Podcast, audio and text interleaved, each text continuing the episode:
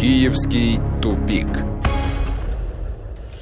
У микрофона Александр Андреев, в студии президент Центра системного анализа и прогнозирования Ростислав Ищенко. Ростислав Владимирович, здравствуйте. Добрый день. И на связи со студией наш киевский корреспондент Владимир Синельников. А вот нет, мне подсказывают, что связь с Киевом нестабильная, только что был на связи, и она прервалась. Надеемся, что в ближайшее время выйдет на связь, мы же пока начинаем.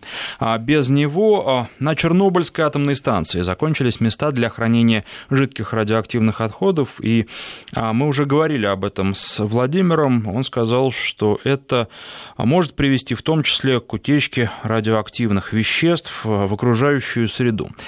А как вы считаете, удастся ли украинцам, как они планируют запустить завод по переработке ядерных отходов до конца года, как это запланировано, и решит ли этот завод проблему? Ну, если удастся, если завод будет перерабатывать достаточное количество отходов, то тогда, наверное, частично проблему решит. Уже известно, что достаточного не будет. Я просто хочу обратить ваше внимание на э, само, на само так сказать, начало проблемы. Да? Э, ну, уже, да, уже не созданы места для хранения. То есть, как вы понимаете, э, жидкие отходы туда завозились, завозились, завозились, завозились, завозились, завозились. И, очевидно, люди знали, да, что, причем не просто мимо проходящие, а отвечавшие за эту проблему. Люди да, знали, что вот, а завтра завозить станет некуда. Значит, э, ну, теоретически создать места для хранения жидких отходов, да, ну, это достаточно э, сложный технологический процесс, но значительно проще, чем построить завод. И если у вас есть такая проблема, то пока вы завод себе строите, значит, необходимо заранее позаботиться о том, чтобы было где это хранить. Э, при желании, я думаю, что даже современная Украина могла бы эту проблему решить. То есть создать соответствующие места. Ну и строить себе там потом завод, и тогда бы нас, собственно, не волновало бы, запустят они его в этом году, в следующем году, через пять лет. Ну, когда запустят, тогда и будут перерабатывать. Ну, значит, теперь мы кстати, имеем Э, ситуацию, когда э, завода еще нет, мест хранения уже нет, а отходы все равно будут завозиться. Значит, э, я бы задавал бы вопрос не о том, значит, решит ли это проблему, когда и если появится завод, а что делать с уже существующей проблемой? Куда все это удовольствие девать? Это же, извините, даже не львовский мусор – его же, его же не будешь разбрасывать по всей Украине, как это э, делал Садовый. Ну, вот у меня в первую очередь на это нет ответа, потому что ну, это фактически, так сказать, э, бомба замедленного действия, которая уже взрывается. И я так понимаю, что украинского руководства тоже нет ответа на эту проблему. Я очень сильно сомневаюсь, что не смогут с кем-то сейчас договориться, да, что у них просто в благотворительных целях будут это забирать, да, или не будут к ним заводить. Ну, э, я, честно говоря, не знаю, что делать. Я, честно говоря, опять-таки не думаю, что они и завод туда строят до конца года, потому что это такая золотая жила, это можно строить, строить и строить. Особенно, когда вот она опасность под боком, значит, деньги-то надо выделять. А выделяющиеся деньги, значит, э, э, кто-то зарабатывает, ну или кто-то крадет. Значит, но даже, даже вот они достроят завод, да, пусть даже не до декабря, пусть до, до октября месяца, до ноября месяца, пусть они его достроят. Значит, он должен заработать вначале. Значит, э, будет перерабатывать какие-то объемы. Понятно, что любое предприятие выходит даже на проектную мощность не сразу. Это тоже какой-то период. И вот все это время э, страна будет находиться в ситуации, когда она фактически живет на грязной ядерной бомбе. Владимир, наш корреспондент Владимир Снельников на связи со студией. Здравствуйте. Добрый вечер. А, действительно, нет желания решать эту проблему и не было желания никогда строить большое хранилище. А, почему? Желание было. Дело в том, что э, я бы хотел обратить внимание на а, экологический аспект этого строительства и на политический аспект этого строительства. Экологический аспект состоит в том, что, насколько мне известно, в Европе вообще, э, э, не только в Европе, но, по-моему, даже нигде в мире, нет такой ситуации, когда хранилище ядерных отходов строится в 90 километрах от столицы, причем выше по течению реки. То есть любая авария означает, что сточные воды попадают в Днепр, и через несколько часов они уже в Киеве. Э, такого примера нет. И при этом мы видим абсолютное молчание украинских общественных организаций, абсолютное молчание по этому поводу украинских якобы свободных масс-медиа. И народ безмолвствует, э, как говорил Пушкин в таких ситуациях, потому что не знает, что ему делать. Киевляне недовольны, но на, их, но на них никто не обращает внимания. А политический аспект. Э, вот эта вот ситуация, она возникла, это расплата за сотрудничество с американцами.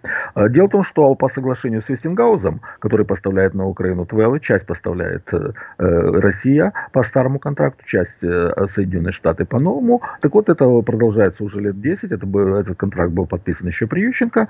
И по действующему контракту с Россией отходы выводятся в Россию, где есть мощности для переработки, и там перерабатываются. Американцы поставляют ТВЛ на Украину, а с ядерными отходами, с отработанным ядерным топливом, делайте, что хотите, это ваша проблема. Ну, эта тема вообще э, абсолютно запретна для украинских масс-медиа, рассказать о том, что, оказывается, есть такой негативный э, процесс в отношениях с американцами, но это покушение на святое. А, то есть, э, это отражает вот состояние абсолютной, с одной стороны, абсолютной безответственности властей, которые накапливают ядерные отходы, не зная, что с ними сделать, прекрасно понимая, что в один день это завершится катастрофой. С другой стороны, э, абсолютной беспомощности, абсолютной раздавленности любого общественного мнения, любой общественной жизни на Украине, когда люди абсолютно все недовольны. Вот вы спросите у киевлян, кому нравится хранилище ядерных отходов, причем такое в э, полуразваленном, полупостроенном состоянии, в 90 километрах от столицы. Никому, но все молчат. Студия? Видите, какой э, Владимир все-таки эгоист. Вот он живет в Киеве, и он нам говорит, представляете себе, сточные воды попадают в Днепр, и через два часа радиоактивные отходы будут в Киеве. Ну, пусть не через два, а через восемь или через десять, но все равно будут в Киеве. Но он же умалчивает о том, что через сутки они будут в Запорожье, еще через несколько часов в Днепропетровске, а через трое-четверо суток они уже будут в Черном море. А у меня тут, тут, взгляд тут, на ситуацию. Тут проблема, не, тут проблема не только в Киеве, это вообще-то э, Украины, катастрофа, да. которая грозит даже не только Украине, потому что э, Черное море, оно вообще-то омывает берега нескольких государств.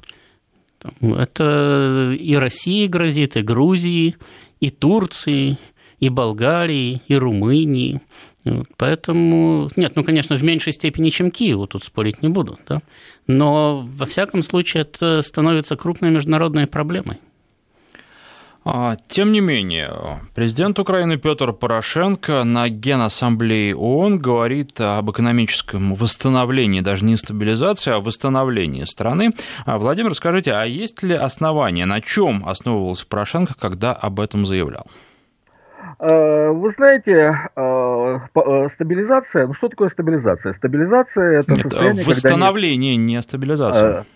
Восстановления, естественно, никакого нет. Дело в том, что есть такой известный эксперт Эрик Найман, который дает очень хорошие прогнозы, его очень часто цитируют. И вот он по поводу экономического роста на Украине дал такую потрясающую по точности характеристику, заявил, обвинив э, прямым текстом э, правительство Украины во лжи относительно роста ВВП. Так вот, э, премьер Гройсман заявил, что в прошлом году рост экономики Украины составил 2,2%, а Эрик Найман написал следующее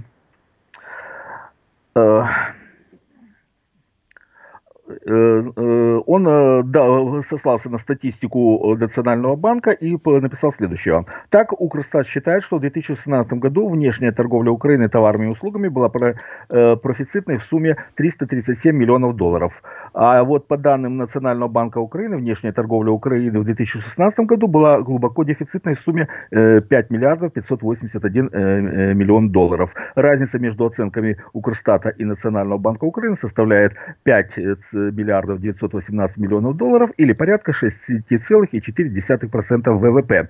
Соответственно, отсюда делает вывод, что имел э, место не рост экономики на 2,2%, а сокращение на 4,2%.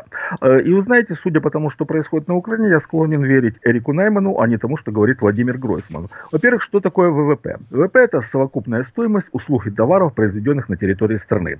Так вот, пусть, э, если Порошенко говорит, что есть рост, пусть он скажет, что выросло, что стали больше производить, каких услуг стали больше э, оказывать. Он этого не говорит, более того, есть данные э, статистики Госстата, которые говорят о том, что промышленное производство на Украине продолжает сокращаться. Э, при этом в данном случае имеет место такое э, подтверждение э, остромной мысли, высказанной Бенджамином Дизраэли, британским премьером второй половины XIX века, который сказал, что есть три вида лжи. Обычная ложь, наглая ложь и статистика. В данном случае есть манипуляция цифрами инфляции, то есть занижается уровень инфляции в денежном, а, и, и, вот то, что, а излишек, скрытая фактическая инфляция выдается за рост ВВП. Так что я думаю, что есть все основания ставить заявление президента Порошенко под очень большой знак вопроса, потому что они, мягко говоря, не вызывают доверия, как и очень много из того, что говорит Порошенко. А теперь я хотел бы объяснить, почему сейчас официальный Киев э, пытается натянуть э, э, рост ВВП на 4%. Об этом Порошенко говорил раньше, что он говорил, что в следующем году мы достигнем роста в 4%. Я, дело в том, что, если вы помните, не пару лет назад было соглашение с частными инвесторами о списании Украины 4 миллиардов долларов. Да, это преподносилось как огромная подачка Украины со стороны мирового сообщества. На самом деле это была не подачка, а скрытое мошенничество по выбыванию огромнейших денег из экономики Украины. Там есть дополнительный пункт, что в том случае, если экономика Украины к 2019 году достигнет роста э, ВВП 4%, то из суммы этого роста будут выплачены дополнительные платежи, которые намного превышают те 4 миллиарда долларов, которые якобы списали Украины. И вот сейчас официальные власти стремятся по официальной статистике вывести на 4% роста ВВП для того, чтобы частным инвесторам начать выплаты многомиллиардных дополнительных выплат за это якобы списание в 2015 году 4 миллиардов долларов. Ростислав Владимирович, э, заявление было сделано прежде всего на внутреннюю или на внешнюю аудиторию? Ну, знаете, если бы я был бы сторонником теории заговора, я бы вам сказал, что, может быть, украинские власти вообще выкупили у частных инвесторов этот долг и теперь собираются платить из казны самим себе – Значит, это вполне вероятно. Самое, вот. Но поскольку значит, мы этого точно не знаем, можем только предполагать, э, то утверждать не будем. Но э, на внутреннюю аудиторию это, безусловно, кстати, ориентировано, потому что э, всегда же населению надо рассказывать, что в стране все хорошо. Другое дело, что когда народ видит, что вокруг все плохо, вернее, даже не видит, а ощущает это на себе, а ему рассказывают, что ВВП растет, так э, он всегда начинает интересоваться, а куда же тогда все это хорошее девается, да? кто же его прячет, и просит немножко поделиться хорошим. Но то, что э, оно сделано в Организации Объединенных Наций во время визита Порошенко в Нью-Йорк и накануне встречи с Трампом, как раз подчеркивает, что на сей раз это заявление было в первую очередь ориентировано на э, как раз даже не столько на внешнюю аудиторию, сколько на Трампа конкретно, и э, ориентировано таким образом, чтобы потом рикошетом вернуться на Украину и укрепить позиции Порошенко. Потому что, смотрите, Порошенко выступает и говорит, у нас все хорошо, значит, там бешеный экономический рост, э, стабилизировались, восстанавливаемся, сейчас с этими самыми тиграми станем небольшими восточноевропейскими. После этого у меня начинается встреча с Трампом. Вот сейчас у меня э, лента, да, забита сообщением, ну, по-моему, 4 или 5 раз повторяется то самое. Трамп в разговоре с Порошенко отметил, э, что ситуация на Украине улучшается. И дальше прямая речь Трампа. Не сказал бы, что Украина это самое легкое место для жизни, но у вас дела становятся все лучше на ежедневной основе. Ну, э, я думаю, не надо быть семи пядей во лбу. Э, чтобы абсолютно уверенно заявить, что вот эту фразу, даже если там других не будет, но эту фразу пресс-служба Порошенко возьмет на вооружение, будет разгонять и будет всем объяснять, что президент Соединенных Штатов отметил большую роль Порошенко в восстановлении украинской экономики, в стабилизации положения, в обеспечении экономического роста и так далее, и так далее, и так далее. В общем, наш мальчик-герой, даже Трамп это сказал. С учетом того, что э, Петр Алексеевич, мы об этом и вчера, и позавчера говорили, и третьего дни говорили, значит, находится в крайне сложной внутриполитической ситуации, конечно, ему это надо. И, конечно, он фактически э, э, в данной ситуации работал, знаете, как теннисист на тренировке со стенкой. Мячик ударил в стенку, он к себе отскочит. Значит, потому что э, прореагировать на эту фразу Трамп должен был, значит, вот он на нее и прореагировал. Ну, вы говорите, что у вас все хорошо, ну почему бы не сказать, что у вас все хорошо? А что он должен был говорить? Нет, Петр Алексеевич, у вас все плохо. Ну, понятно, что он такого бы не сказал. А, еще один небольшой скандал. На Украине возмущаются пользователи сетей тем, что выступление Петра Порошенко в Организации Объединенных Наций переводили на русский язык, а, но при этом возмущение не совсем понятное, потому что переводят на официальные языки и могли э, слушать на английском языке. И на испанском могли слушать, на китайском могли но слушали на русском. А при этом, а, как я понимаю, была возможность для Порошенко выступить на украинском языке, но для этого нужно было предоставить заранее текст или заверенный перевод этого, текста этого выступления на один из официальных языков ООН. Этого сделано не было, поэтому Порошенко выступал на английском, а, перевод был на русском, естественно, английского украинца. А, Владимир, кстати, а многие ли украинцы владеют английским языком? Э, достаточно большое количество, особенно среди молодых людей, потому что, естественно, интернет не проходит даром, а интернет, он э, там вся э, терминология на английском языке, и это очень способствует изучению. Причем это сейчас уже даже попадает в язык, которым пользуются люди. Терминология из интернета, например, слово «юзать» очень часто употребляют вместо «использовать», от английского «use» использовать. То есть среди молодежи достаточно большое количество количество людей, которые э, э, прилично владеют английским языком, э, но тут проблема не в том, владеют они английским языком, а проблема в том, что а, абсолютно оголтелая русофобия, которая сейчас пропагандируется на Украине. Я вот по примеру профессора Преображенского посоветовал бы не читать украинский интернет.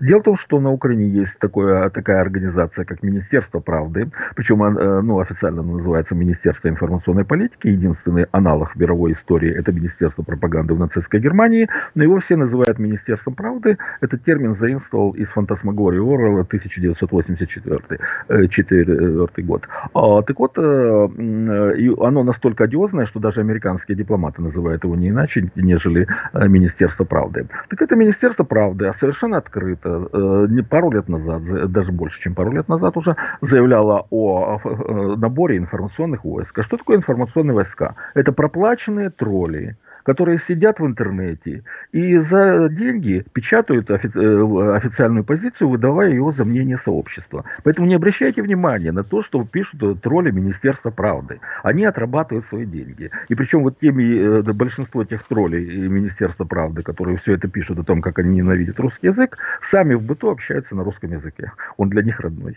Так, Только, ну... Владимир, я, к сожалению, должен вас поправить. Юзать это чисто русское слово. По-английски to use, using, да. Если бы это было бы, э, кстати, украинская калька, то было бы юзувати.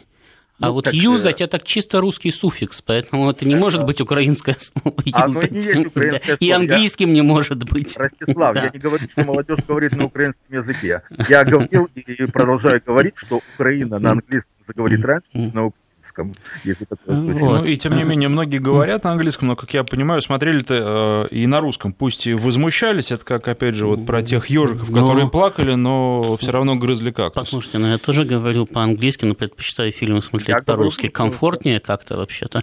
Я даже Шекспира предпочитаю читать на русском, хоть он писал на, на английском языке ну, нормально, все всегда стремятся использовать родной язык. Как, кстати, говорят наши эти самые друзья-англичане, материнский язык, да, тот, с которым вырос, который впитал с детства. На нем люди предпочитают и говорить, на нем люди предпочитают и воспринимать информацию. Это э, вполне естественно. И я, я кстати, э, в принципе, не понимаю эту украинскую истерику, потому что действительно есть пять официальных языков ООН. Это русский, английский, французский, испанский, китайский. Пожалуйста, пользуйтесь любым. Никто вас не ограничивает. Э, в этом отношении. И перевод всегда дается на все официальные языки ООН. Это точно так же, как если вы проводите конференцию и пишете, что у вас э, там, два официальных языка, там, пусть он там будет немецкий и там, итальянский, то можете вы выступать и по-русски, и как угодно, вас переведут на два этих языка конференции. И любой из присутствующих сможет включить перевод на э, любом из этих языков, а кто захочет, может вас послушать на родном. Так что э, мне причина-то непонятна. Также и в этом самом в ОБСЕ вообще переводят на э, все языки ОБСЕ. Значит, э, для любой человек из любой страны может э, получить перевод на своем языке. Но, опять-таки, поскольку э, штаты ОБСЕ не резиновые, то зачастую государство просто привозит своих переводчиков для того, чтобы им перевели на их родной язык. Ну, если они не понимают на тех, на которых э, выступают люди. Или если вы хотите э, дать перевод, скажем, на английский, а кто-то там не знает украинского или сербского, тоже привозят с собой переводчика и переводят, не проблема. Мы сейчас прервемся на рекламу и новости, после них продолжим. Киевский тупик. 18.34 в Москве. В студии президент Центра системного анализа и прогнозирования Ростислав Ищенко и Александр Андреев. На связи со студией наш киевский корреспондент Владимир Синельников. И еще несколько слов по поводу переводов в ООН. Да, ну, в данном случае не в ООН, но и в, но и в ООН тоже. Три года, да, в 95-м, 96-м и 97-м я был членом украинской делегации на переговорах по СЕ в Вене. Значит, и э, с завидной регулярностью туда ездил. Значит, э, там, в Хофбурге, и постоянный комитет ОБСЕ на уровне послов, и различные там комитеты и комиссии значит, заседают постоянно. Украинская делегация всегда выступала по-русски. В исключительно редких случаях, я, по-моему, один или два могу вспомнить, когда речи зачитывались по-английски по одной простой причине. Украина всегда экономила на переводчиках. То есть ты можешь выступать по-украински, но перевези переводчика, он будет переводить. Значит, она их никогда не возила. А русские переводчики на месте находились и так. И они переводили все выступления, которые озвучивались на русском языке. Ну, соответственно, и английские переводчики там были и переводили все выступления, которые озвучиваются на английском. Поэтому в данная истерика это просто э, от э, незнания, да, то есть от низкой квалификации, э, в том числе и украинских средств массовой информации. Потому что на самом деле в данной ситуации они могут предъявлять претензии только своему экономному правительству. На самом деле их никто не ограничивает, и кстати, никаких э, проблем с тем, чтобы Порошенко там выступал хоть на украинском, хоть на Сойхиле нету. Обеспечьте переводы, все. Следующая новость. Э, украинские националисты должны были прийти сегодня к зданию Верховной Рады и выдвинуть ультиматум президенту страны Петру Порошенко. И спрашиваем Владимира Синельникова. Владимир, пришли, выдвинули?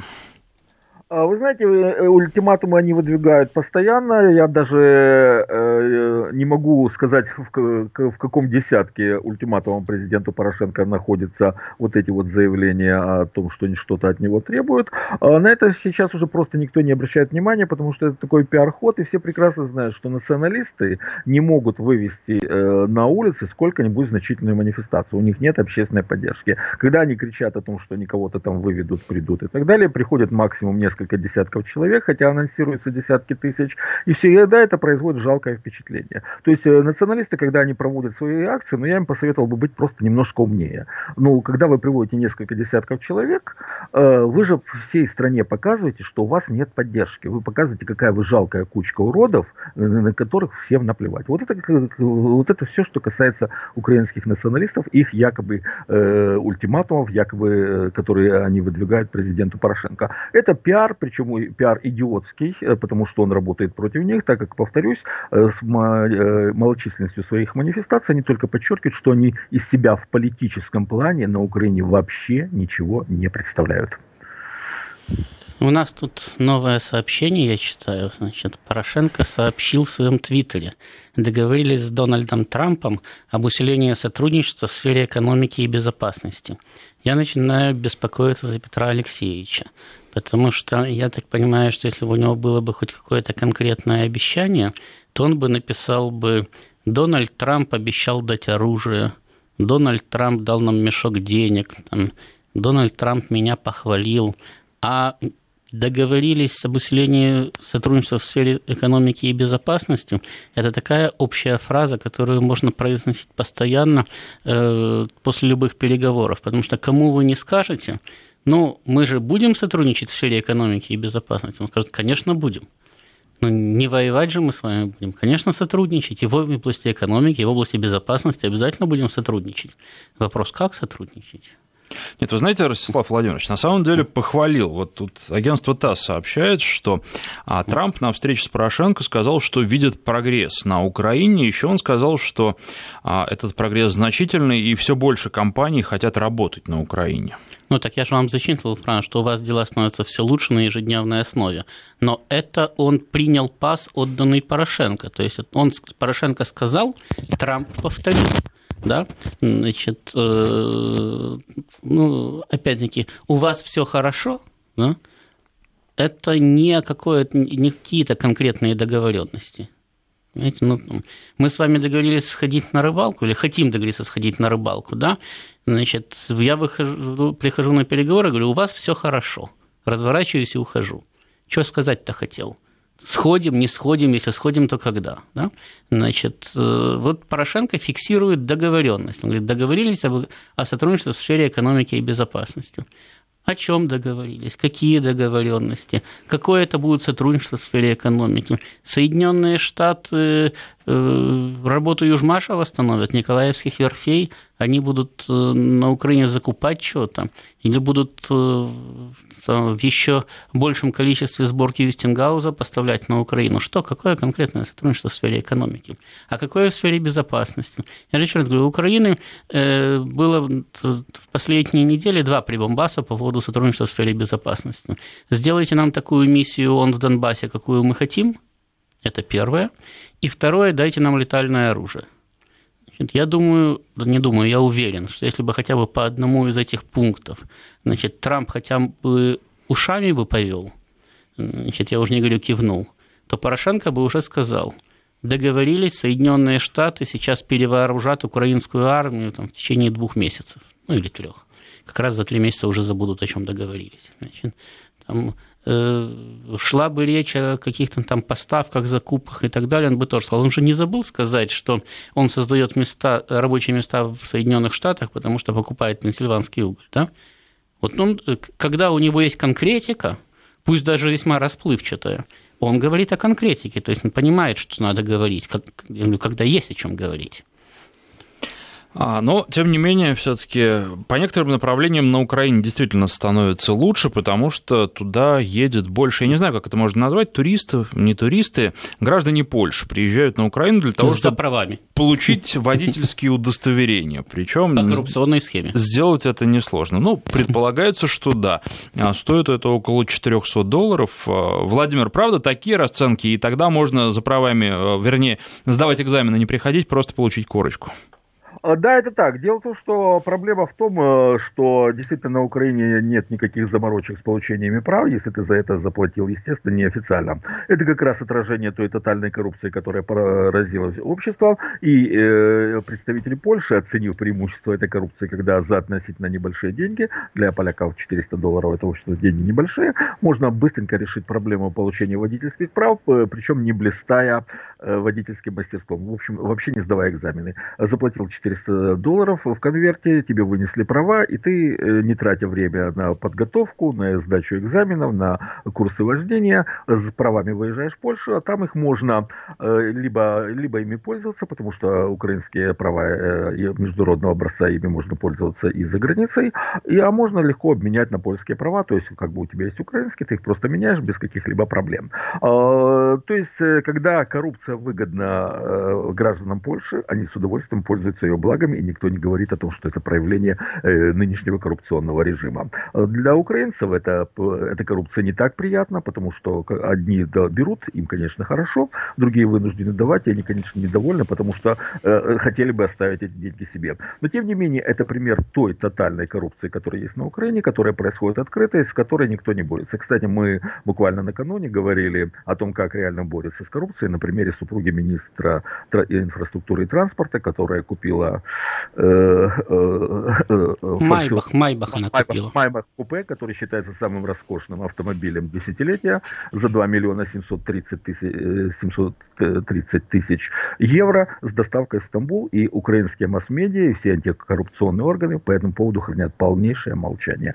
Ну, вот, страна тотальной коррупции. Это просто констатация. Ну, знаете, я вам еще скажу, что это как раз иллюстрация того, почему я все время говорю, что даже если вот мы проснулись, а завтра с утра на Украине абсолютно адекватная власть, с Россией дружит, в Евразийский ну, Союз вступает. Значит, почему будет очень трудно интегрировать Украину э, вот в российское даже экономическое пространство? Потому что представьте себе, что взаимоотношения такие же, как с Белоруссией. Значит, ну люди-то никуда не делись, так послушайте, россияне тоже поедут валом получать права хоть в Хмельницкий, хоть в Чернигов, ради бога. Значит, не все хотят задавать экзамены, кто-то готов заплатить 400 долларов.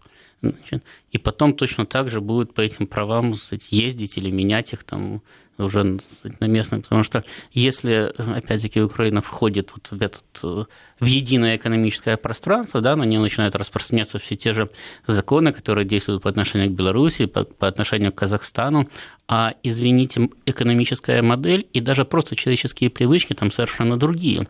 И вот эти вот э, десятки и сотни тысяч тех же самых полицейских, которые там работают, их же не поменяют сегодня на завтра – то даже не завезут людей с Марса. И полицейские, и чиновники далее будут работать так, как они привыкли работать. Значит, и это будет наносить ущерб в том числе и сказать, э, союзным к ней странам. Точно так же, как сейчас наносит, кстати, ущерб полякам, потому что даже если э, они коррумпируют не своих, а украинских полицейских, но все равно последствия это наступают и в Польше тоже. Ну, конечно, а там, наверное, ведь и грузовую категорию можно открыть недорого. Да, любую. Поэтому это может быть... В мире еще таких категорий не придумали, какие на Украине уже можно открыть. А, ну что же, мы прощаемся с нашим киевским корреспондентом Владимиром Синельниковым, а с президентом Центра системного анализа и прогнозирования Ростиславом Ищенко разговор продолжим буквально через две минуты после рассказа о погоде. Киевский тупик. Президент Центра системного анализа и прогнозирования Ростислав Ищенко и Александр Андреев. Но вот э, что касается таких туров за правами, по-моему, название для них даже еще не придумали, потому что бывают шоп-туры, бывают э, а, сексуальный туризм, а бывают... это коррупционные туры. А, но ведь зовут э, не только за правами на Украину, и мы-то говорили об этом еще в августе, но вот настолько, видимо, медленно работает административная система, что эта идея обнародована официально а, с американской стороны только сейчас. Россиянам предложили оформлять американские визы на Украине. Американское посольство в Киеве зовет для того, чтобы это сделать. Ну и, соответственно, вот можно за правами, можно за визами. Правда, наверное, по другой схеме все-таки. Нет, но э, понятно, почему американское посольство зовет на Украину, Соединенным Штатам надо показать, как э, сказать, бедные россияне вынуждены приезжать в Киев, выстраиваться в длинную очередь к американскому посольству, получать там визы, потому что в Москве теперь получить невозможно. А все почему? А все потому, что американск... сократили штат американского посольства там, и так далее и тому подобное. Я, честно говоря, думаю, что даже если бы э, у россиян была бы массовая проблема с американскими визами, вряд ли э, огромное количество поехало бы на Украину их получать по одной простой причине. Поездка туда становится все более и более небезопасным делом. Если раньше можно было там сталкиваться еще только с государственной неадекватностью, да, там в 2014 году э, мужчин до 60 лет, там с 17 до 60, по-моему, не пускали, Значит, э, там периодически СБУ какого-то диверсантом объявляла на основании того, что у него в кармане российский паспорт, а если еще где-то и триколор есть, так это вообще что-то страшное. то есть сейчас просто можете сказать, столкнуться с откровенными бандитами, уже даже, уже даже не нацистами, уже, уже просто бандитами, да, которые будут действовать по принципу, ну раз за визой Соединенные Штаты приехал, значит, деньги есть, значит, деньги есть, а самых порядков местных не знаешь. Значит, если даже тебя тут убьют, ограбят, обращаться не к кому. А местные органы власти не особенно будут это там, расследовать. В лучшем случае скажут, что он сам на кого-то напал, потому что диверсант. И так далее. Поэтому я думаю, что кстати, озвучить-то предложение можно, мало кто им сможет воспользоваться. Ну, потому что есть большая вероятность того, что мужчин через границу просто не пропустят, а тех, кого пропустят... Э, просто не выпустят. У, у, да, что есть, есть опасность не уехать, и не только в Соединенные Штаты. Поэтому а, определенные проблемы возникают, и аншлага ждать не стоит. Тем более, что уж если рассматривать э, ну, тем более, что в России американские визы тоже выдают, в общем-то. Такого турне, даже если э, обсуждать возможность э, поездки за границу за американской визой, в общем, э, Киев не единственный вариант, куда можно поехать, чтобы американскую визу получить. А есть, например, Германия, кстати, я вот читал, что обсуждают и такие варианты тоже в интернете, причем обсуждали и раньше, там, несколько лет назад тоже что-то подобное существовало. Ну, а... из Питера вообще ближе в Финляндию. А, требуют э, киевские власти, суд в Киеве 380 тысяч долларов за полеты над Крымом от российской авиакомпании. Якобы авиакомпания не оплачивала полученные аэронавигационные услуги в международном воздушном пространстве над Черным морем в границах Симферопольского района полетной информации. Есть перспективы этого дела? Ну, мы, в принципе, об этом вчера говорили, но не грех еще раз повторить, что э, здесь просто существует международно-правовая коллизия. Да? Российские авиакомпании летают в российский Крым. Ну, с точки зрения Украины, он украинский. Следовательно, Украина выписывает штрафы за то, что э, российские компании нарушают законы Украины, а российские компании действуют в соответствии с российским законодательством. Поэтому, безусловно, перспектив никаких нет. Э, а даже если, там, не знаю, Украина попробует отправиться в международные суды, то, как показала практика последних трех лет, в вопросе Крыма даже международные суды занимают четкую кстати, э, позицию в соответствии с международным правом. Это межгосударственный спор, и ни один суд не имеет права его решить, потому что в данном случае речь идет о суверенных правах государств. Вот садитесь и договаривайтесь. То есть он может быть разрешен только в одном случае. Э, может быть э, разрешен международным судом, только если два государства – договорились передать решение этого вопроса на э, э, Международному суду. Тогда он имеет право его рассмотреть и решить, но ну, не решить вопрос о штрафах, а решить, кому принадлежит Крым. Ну, как вы понимаете, никто не собирается этот вопрос передавать Международному суду, потому что для знаете, России этот вопрос решен и закрыт. Украина может выписывать штрафы. А, Еще по поводу штрафов. Э, штраф Михаилу Саакашвили за пересечение государственной границы незаконное, как сказал генпрокурор Украины Юрий Луценко. Вот должен он заплатить. Э, будет ли он платить, как вы считаете? Ну, думаю, что да. Я бы, по крайней мере, на его месте бы заплатил, потому что деньги-то не смертельные. Вот. А Э, Саакашвили позиционирует себя как законопослушный гражданин, которого мучает проклятая тирания. Значит, и который хочет э, в судебном порядке решить вопрос возвращения ему гражданства. Ну вот суд принял решение, что он незаконно пересек границу. Ну хорошо, значит, он платит штраф, потом идет в суд, который должен ему вернуть паспорт, потом получает паспорт и кстати, гражданство, потом подает иск Порошенко, в результате преступных действий которого э, он вынужден был незаконно пересечь границу и заплатить за это штраф, то есть понес огромный моральный и материальный ущерб.